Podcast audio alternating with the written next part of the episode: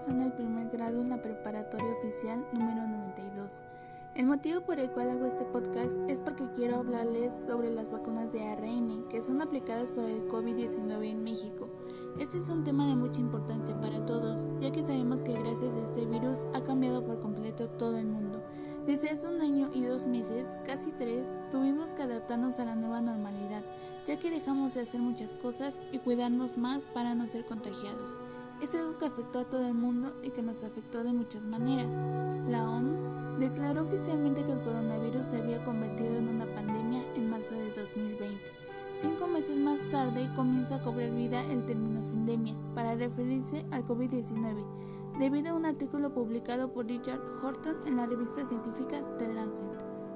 Su artículo explica el concepto de sindemia, haciendo referencia a la interacción en el tiempo de dos o más enfermedades o circunstancias sanitarios sociales que causan un daño mayor al que causaría cada una de forma aislada, es decir, se refiere a la potenciación de dos problemáticas cuando azotan de forma conjunta a la población, por ejemplo, consecuencias psicológicas o económicas. Afortunadamente, a inicios del año 2021 empezaron a llegar las vacunas a México.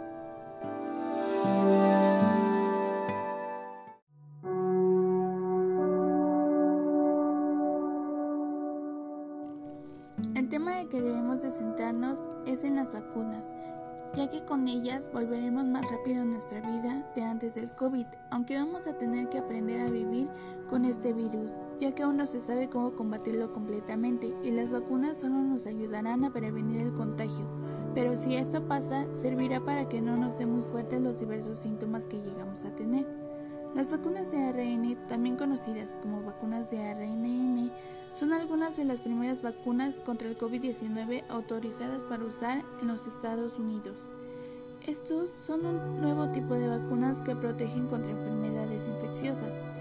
Las vacunas de ARN enseñan a nuestras células a producir una proteína o incluso una porción de una proteína que desencadena una respuesta inmunitaria dentro de nuestro organismo. Esta respuesta inmunitaria que produce anticuerpos es la que nos protege de infecciones si el virus real ingresa a nuestros organismos. Según en un grupo de científicos han detectado que se detalla que 159 de los 231 participantes experimentaron algún tipo de efecto secundario tras la primera dosis. De estos, el 76% eran cero negativos y el 73% cero positivos previamente.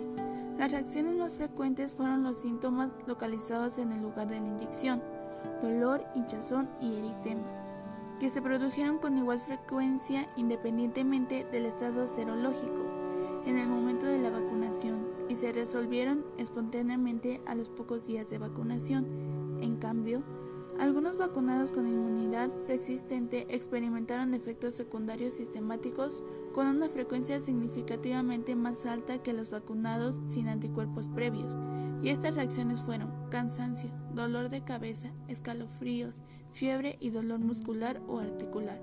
Por estas razones, muchos investigadores quieren cambiar la política de vacunación para administrar a estas personas cero positivas solo una dosis de vacunas, no afectaría negativamente su cantidad de anticuerpos, ya que les evitaría dolores innecesarios y liberarían muchas dosis de vacunas que se necesitan con urgencia.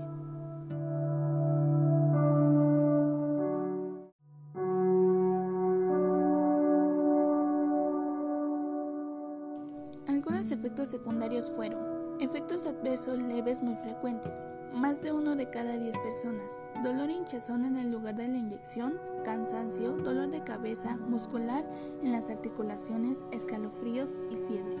Efectos frecuentes. Hasta uno de cada 10 personas. Enrojecimiento en el lugar de inyección y náuseas. Efectos poco frecuentes. Hasta uno de cada 100 personas. Aumento de tamaño de los ganglios linfáticos, malestar, dolor en la extremidad, insomnio, picor en el lugar de la inyección.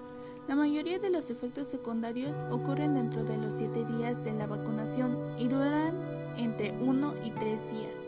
Los efectos secundarios fueron comunicados por una mayor cantidad de personas después de la segunda dosis. En su mayoría se comunicaron síntomas de gravedad leve a moderada y fueron similares a los de las vacunas probadas para otros virus. Los síntomas incluyen dolor en el lugar de la inyección, fatiga, dolor de cabeza y dolores de cuerpo.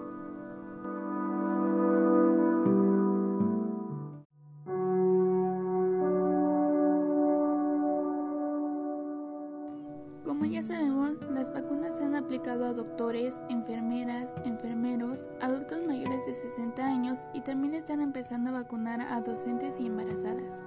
No a todos se les aplica la misma vacuna, ya que existen otras más, pero las vacunas de ARN son muy conocidas, por lo cual decidí hablarles un poco de ellas, aunque aún faltan muchas personas en recibir su vacuna, pero es un gran avance.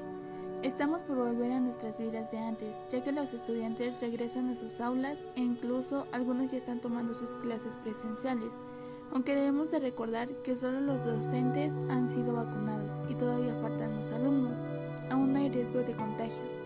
Por eso no debemos de bajar la guardia, tenemos que seguir con nuestros hábitos de cuidado y limpieza.